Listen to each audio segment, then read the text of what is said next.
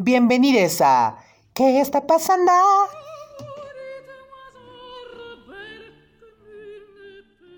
¿Cómo están, chamaques? Qué alegría que estén de nuevo en este su podcast de confianza. Este espacio para pasarla bien a gusto con la chisma, el jolgorio y hasta el rumor de vez en cuando. Pero no crean que no nos informamos bien. Yo tengo algunos contactos que me cuentan unas cosas que, uff, si ustedes las escucharan, les harían volar la mente. Pero bueno, ya dejaré el parloteo para después y mejor les voy diciendo que este episodio está repleto de mucho drama clásico, tanto que la personalidad de hoy, polémica, enigmática y temperamental, nos regaló las mejores interpretaciones de grandes piezas musicales clásicas. Así que si ustedes son fanáticos del bel canto, pongan mucha atención que hoy les traigo a la divina María Calas.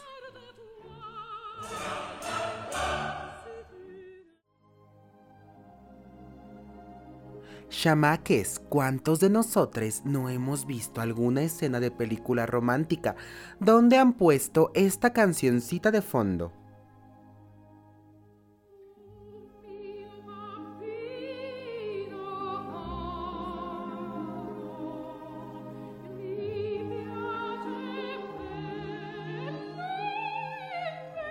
Y en la pantalla se pueden ver a dos personas bien enamoradas, embelesadas, embobadas hasta el tuétano la una de la otra.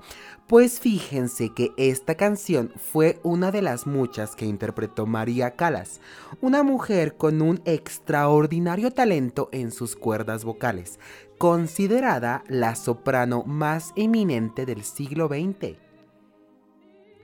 Pero como ya saben, las grandes estrellas han tenido que trabajar duro para convertirse en las leyendas que conocemos hoy. Y la vida de María Ana Sofía Cecilia Kaloyeropoulos no es la excepción. No se me saquen de onda, que así era el nombre completo de María Calas. Nació el 2 de diciembre de 1923 en Nueva York, hija de George Kaloyeropoulos y Evangelia Dimitriadis, emigrantes griegos. Desde que María era pequeña, sus padres vieron el enorme talento musical de su hija, que antes de ser toda una diva, era una simple niña que tuvo algunas dificultades con su cuerpo, pues tenía algo de sobrepeso y miopía, pequeñas afecciones físicas que para muchas personas la hacían ver como poco agraciada. Pero como diría mi madrecita, les dio cachetada con guante blanco a todos aquellos que se burlaron de ella. En 1929, George Kalogeropoulos, su padre que era farmacéutico de profesión, abrió un negocio familiar en un barrio griego de Manhattan y como nadie podía pronunciar bien su apellido, lo cambió por Calas. Seguro que ustedes tienen una mix con un apellido poco común o que parece trabalenguas, como el señor Kalogeropoulos. En 1937 sus padres se separaron y María viajó a Grecia con su madre y su hermana Yakinti, volviendo a adoptar su apellido original, Kalogeropoulou, variante femenina del apellido paterno Kalogeropoulos. Al llegar a la tierra de los dioses, comenzó su formación en el Conservatorio Nacional de Atenas y para inscribirse mintió sobre su edad, pues no tenía los 16 años mínimos. Estudió con la soprano María Trivela y después con Elvira de Hidalgo, quien la formó en la tradición del bel canto romántico italiano. En 1938 debutó de manera no profesional como Santusa en Caballería Rusticana en Atenas. A pesar de tener una voz muy hermosa, la relación con su madre era más que tormentosa pues la señora Evangelia presionaba a María con sus clases, solicitaba a sus profesores todos los avances de María, como quien dice no la dejaba ni un solo minutito del día descansar, y por otro lado comparaba a María con su otra hija, calificándola de gorda, poco agraciada y únicamente atractiva por su voz. Años más tarde, María confesaría a la prensa que su madre la apoyó solamente para tener algún sustento económico y que si bien admiraba su fortaleza y agradecía ese apoyo, nunca se había sentido querida por ella. Ay, chamaques, pobre María con esa jefecita que le tocó. El debut de María fue en febrero de 1942 en el Teatro Lírico Nacional de Atenas con la opereta Boccaccio. El primer éxito lo obtendría en agosto de ese mismo año con Tosca en la Ópera de Atenas y muy pronto cantó Fidelio, Tiflan y Caballería Rusticana también en Atenas. Pero bueno, chamaques, dos años después, en 1944, durante los últimos meses de la Segunda Guerra Mundial, las fuerzas ocupantes perdieron el control de Grecia y la flota británica llegó al puerto de El Pireo. Fue así que María decidió volver a Estados Unidos para encontrarse con su padre. Al llegar a América, aunque ya contaba con experiencia, el éxito no tocó a su puerta hasta que Edward Johnson, director general del Metropolitan Opera House, accedió a escucharla. Este señor quedó sorprendido con el talento de María y le ofreció inmediatamente los papeles principales en dos producciones de las temporadas de 1946 y 47. Fidelio de Ludwig van Beethoven y Madama Butterfly de Giacomo Puccini. Pero toma Johnson tu banana, pues María rechazó ambos papeles.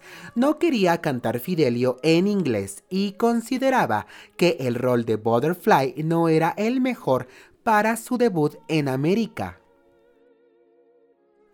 Encontró trabajo en 1946, pero continuó practicando con vigor para perfeccionar su técnica.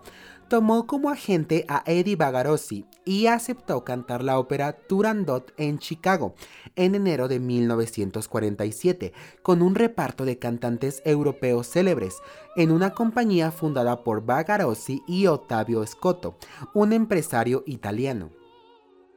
María Calas mostró tener un carácter muy fuerte y determinante en sus decisiones. Su voz en los pianos era bellísima, pero acusaba un timbre metálico que no sabía anular con técnica. En sus tiempos fue llamada una soprano absoluta o soprano esfogato. Y ustedes dirán, chamaques, ¿qué es eso de soprano esfogato? Pues bueno, así se les designaba a un reducido número de cantantes que poseían una inusual amplitud en la extensión de su registro vocal. Por ejemplo, María Calas demostró durante toda su carrera que su voz podía adaptarse a todo tipo de registros, es decir, cantaba papeles tanto de soprano como de mezzo soprano. Esta mujer tenía un impresionante talento en su garganta, chamaques. Pero bueno, chamaques, continuando con su historia, María conoció en Nueva York al tenor italiano Giovanni Senatello, director de la Arena de Verona, quien la contrató para cantar la Gioconda de Ponchielli en ese anfiteatro. Viajó a Italia en compañía de la esposa de Bagarocci, Louise, hermana de Adriana Caselotti, y allí conoció a quien sería su esposo, un acaudalado industrial de la construcción llamado Giovanni Battista Meneghini 30 años mayor que ella y decisivo en la gestión de la incipiente carrera de la soprano. Su debut italiano en la Arena de Verona fue en 1947, bajo la batuta de Tullio Serafín. Su trabajo en la ópera de Ponchielli fue un éxito, sin embargo no obtuvo nuevos contratos. Así, Cala se encontró nuevamente sin empleo, pero gracias al apoyo brindado por Meneghini logró continuar con sus estudios privados de canto, haciendo luego una audición para Serafín en el difícil papel protagonista de Tristán e Isolda de Richard Wagner, que se iba a presentar en el Teatro de la Fenice de Venecia en la siguiente temporada. Logró el papel y debutó en el teatro veneciano obteniendo un clamoroso aplauso que le permitió cantar Turandot de Puccini y el personaje de Brunilda en Die Walküre, la Valquiria, en las temporadas de 1948 y 1949. En ese mismo año se casó con Meneghini, cambiando su nombre a María Meneghini Calas.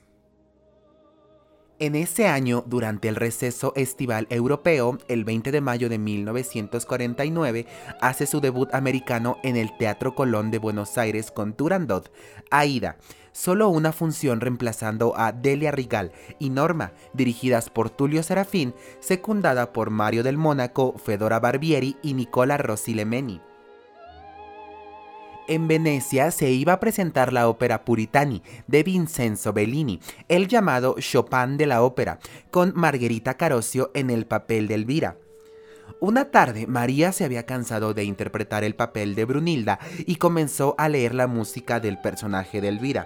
Cuando la esposa de Serafín la escuchó, se lo dijo a este y pidió a María que lo cantase. Además, Margarita Careosio estaba enferma y alguien debía sustituirla. Así que a la mañana siguiente, María cantó para el director musical del teatro, quien decidió que ella sería la mejor elección como Elvira. Tuvo una semana para aprender la ópera entera, una semana que además incluía tres presentaciones de Die Walküre. Después de la primera representación de Puritani el 19 de enero de 1949, María Cala se convirtió en la voz de Italia, no más para que se den un quemón chamaques.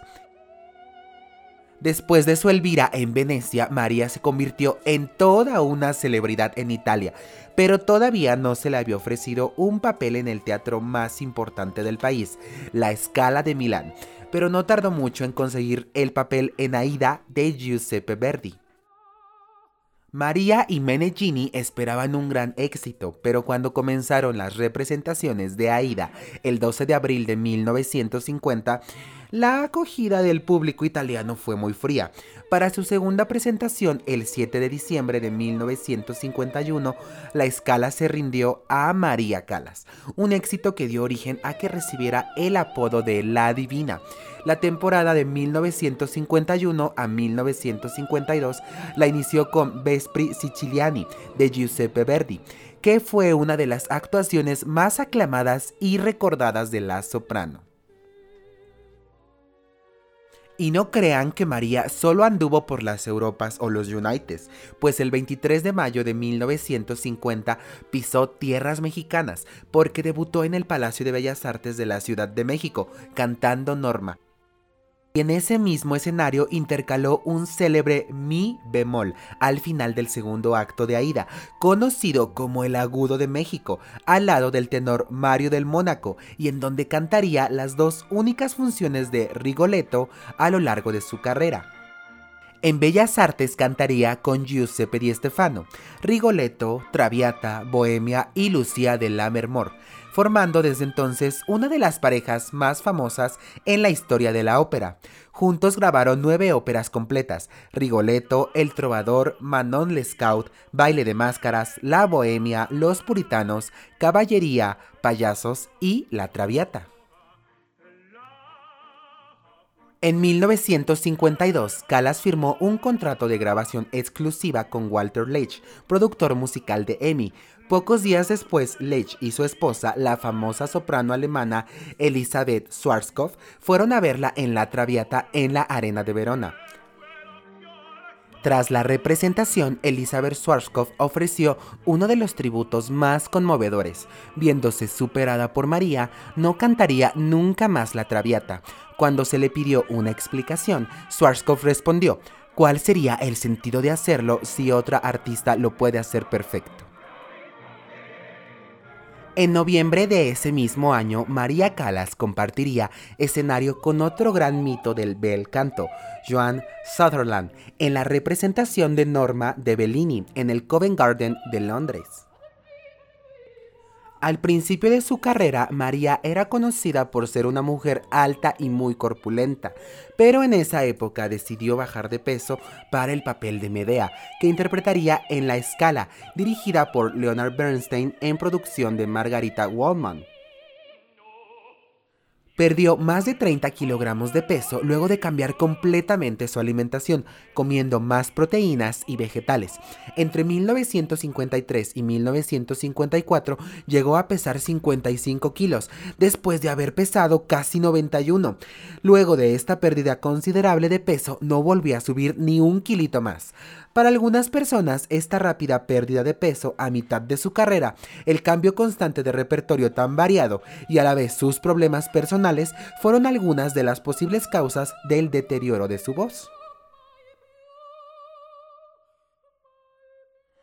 cuando reapareció como la tísica Violeta junto a su gran amigo y frecuente compañero de escena, el tenor siciliano Giuseppe Di Stefano, en la puerta en escena de Luchino Visconti de La Traviata, en un primer momento ni el director orquestal Carlo Maria Giulini la reconoció era otra mujer y Visconti había hallado la cantante actriz ideal para sus escenificaciones cinematográficas. Visconti la convertiría en ideal Violeta y luego Ifigenia, Elisabetta, Ana Bolena y Amina en la sonámbula de Bellini.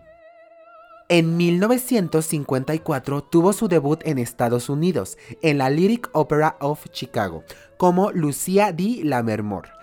En el 55 cantó en Norma que adquiriría estatus de legendaria junto a Giulietta Simeonato y Mario del Mónaco, dirigida por Antonio Boto. Y en Berlín, junto a Herbert von Karajan, cantó una Lucía di Lammermoor histórica para la reapertura de la Deutsche Oper Berlin. Al parecer, la vida de la divina Calas estaba en su mejor punto. Tenía fama, fortuna y el amor, pero pese a todos esos éxitos se vio envuelta en varias situaciones muy ¿Qué está pasando? Una de ellas fue el 17 de noviembre de 1955, al término de la presentación de Madame Butterfly en el Lyric Opera de Chicago. María Callas celebraba su triunfo. La audiencia continuaba aplaudiendo cuando se acercó el oficial de justicia Stanley Pringle, que le presentó un requerimiento judicial. Había sido demandada por su anterior representante, Eddie Bagarozzi, quien esgrimía un contrato de 1947 que le designaba como único representante. Aunque no habían tenido contacto durante muchos años, Bagarossi reclamó que él tenía un porcentaje de los honorarios de Calas y que con los gastos pagados por él sumaban 300 mil dólares. El caso fue dirimido por el juzgado el 7 de noviembre de 1957, según unos términos que no se hicieron públicos. Finalmente, María hizo su debut en el Metropolitan Opera House el 28 de octubre de 1956 como norma de Vincenzo Bellini. La siguiente vez que María provocó titulares por un escándalo fue por una presentación de Norma en la Ópera de Roma, el 2 de enero del 58, en honor del presidente de Italia Giovanni Gronchi y su esposa. Desgraciadamente, María contrajo un resfriado y se informó al teatro que debían sustituirla, pero la escala se negaba a hacerlo. María, contra las órdenes de los médicos, salió a escena, pero tuvo claro desde la primera nota que su voz estaba en malas condiciones. Al final del primer acto, media audiencia no se mostraba satisfecha. María huyó rápidamente por una puerta trasera y anunció que lo había hecho porque no estaba a la altura del público milanés. Al avisar al teatro de su situación vocal, el teatro respondió, Nessuno può sostituir la Calas, nadie puede sustituir a la Calas lo que enfureció al público milanés. El público estaba rabioso, pero María fue excusada cuando recibió la llamada de la señora Gronchi, quien le aseguró que ni ella ni su marido se habían ofendido. Tres meses después, María cantaría junto al joven tenor canario Alfredo Kraus en Lisboa, una de las representaciones más aclamadas de La Traviata de Verdi. Esta función, dirigida por Franco Ghione el 27 de marzo de 1958, está considerada, pese a su sonido precario, como la mejor grabación de esta ópera. Se han descubierto fragmentos filmados de esas funciones. Ese mismo año su arte llegó a distintos lugares del mundo, Chicago, Berlín, Viena, Filadelfia, Washington, Dallas, Colonia y Edimburgo. A mediados de dicho año, María Callas representó en el Covent Garden de Londres la Traviata con Cesare Balletti. Cerró este especial año con un recital en vivo celebrando su debut en la Ópera Garnier de París el 19 de diciembre, que fue retransmitido a más de una docena de países en Europa y que inició su relación entrañable con la ciudad donde terminaría sus días.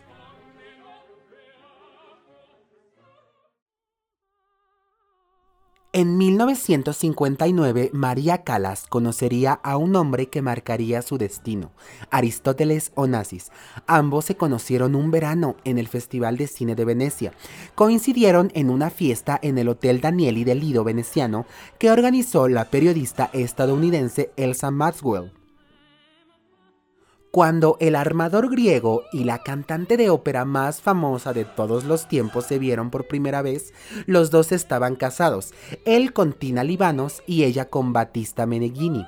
Pero ya ven que hay hombres bien mañosos y pues Aristóteles no tuvo ningún impedimento para comenzar a enviarle flores casi cada día, a todas partes.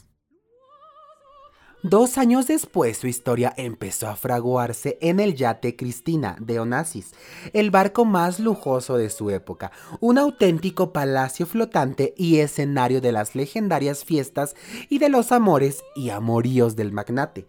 En esta ocasión compartieron crucero, además de con sus respectivos cónyuges, con otros invitados ilustres como Winston Churchill y su familia.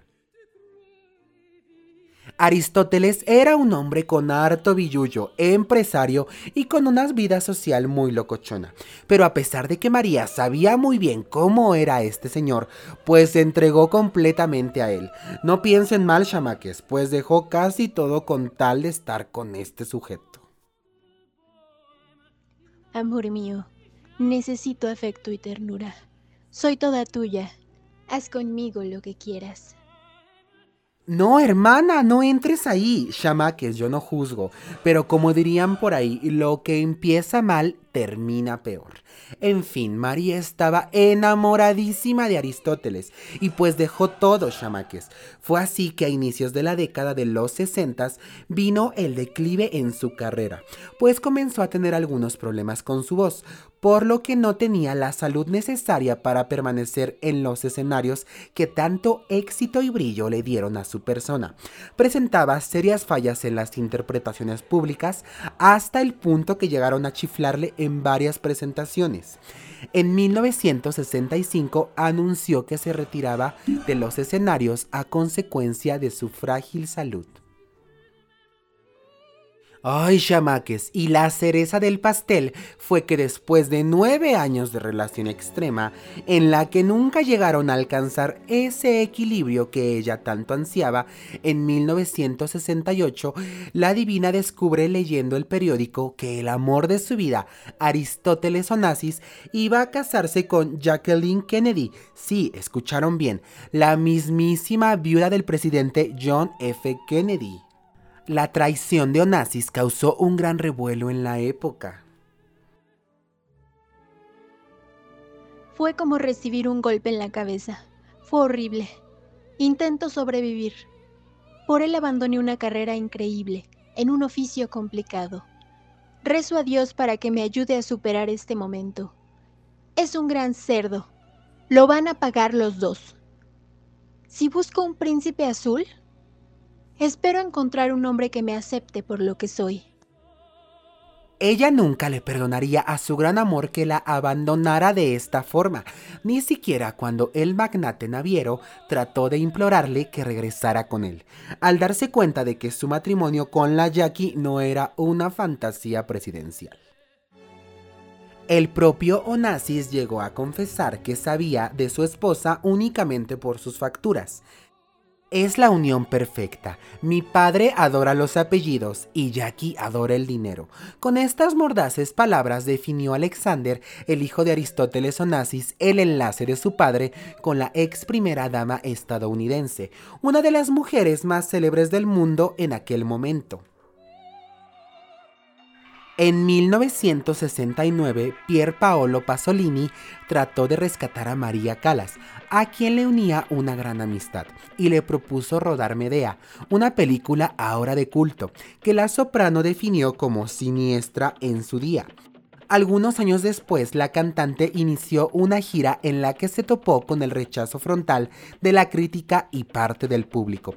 Pero esto no la detuvo y en 1974 realizó junto al tenor Giuseppe Di Stefano una gira de conciertos por Europa, Estados Unidos y Extremo Oriente.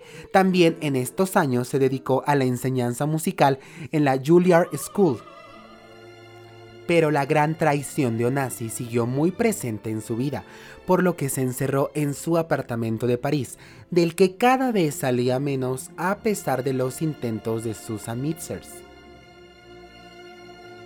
Mi aventura con Onassis fue un fracaso. Mi amistad con él, un éxito. Por él abandoné una carrera increíble. Rezo a Dios para que me ayude a superar este momento. No debo hacerme ilusiones. La felicidad no es para mí. ¿Es demasiado pedir que me quieran las personas que están a mi lado? Aquella decepción la sumó en una profunda tristeza. Intentó reponerse pero estaba hundida. Incluso se habló en 1970 de un intento de suicidio tras ingerir una sobredosis de barbitúricos. El magnate griego falleció en 1975, precisamente en la capital francesa donde ella vivía. María Calas nunca se recuperó de su muerte y se fue dos años después. El 16 de septiembre de 1977, con 53 años, la muerte la sorprendió en su domicilio de París, el lugar en el que se había recluido desde casi una década y donde se sintió rechazada por todos.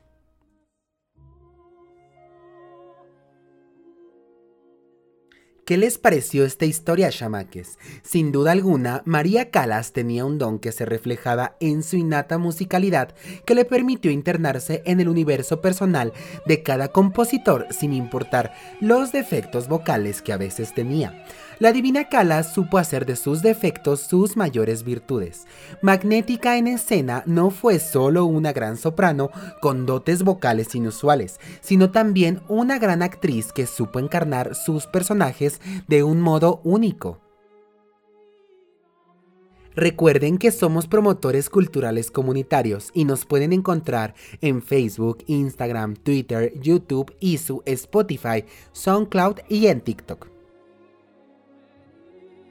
Nos fascina que escuchen este podcast. Recuerden compartirlo con las personas que les encanta el chismecito, con la tía, la vecina, sus amitzers o con quien ustedes quieran, pero díganles que es un chismecito cultural. Nos escuchamos la siguiente chamaques. Hasta luego.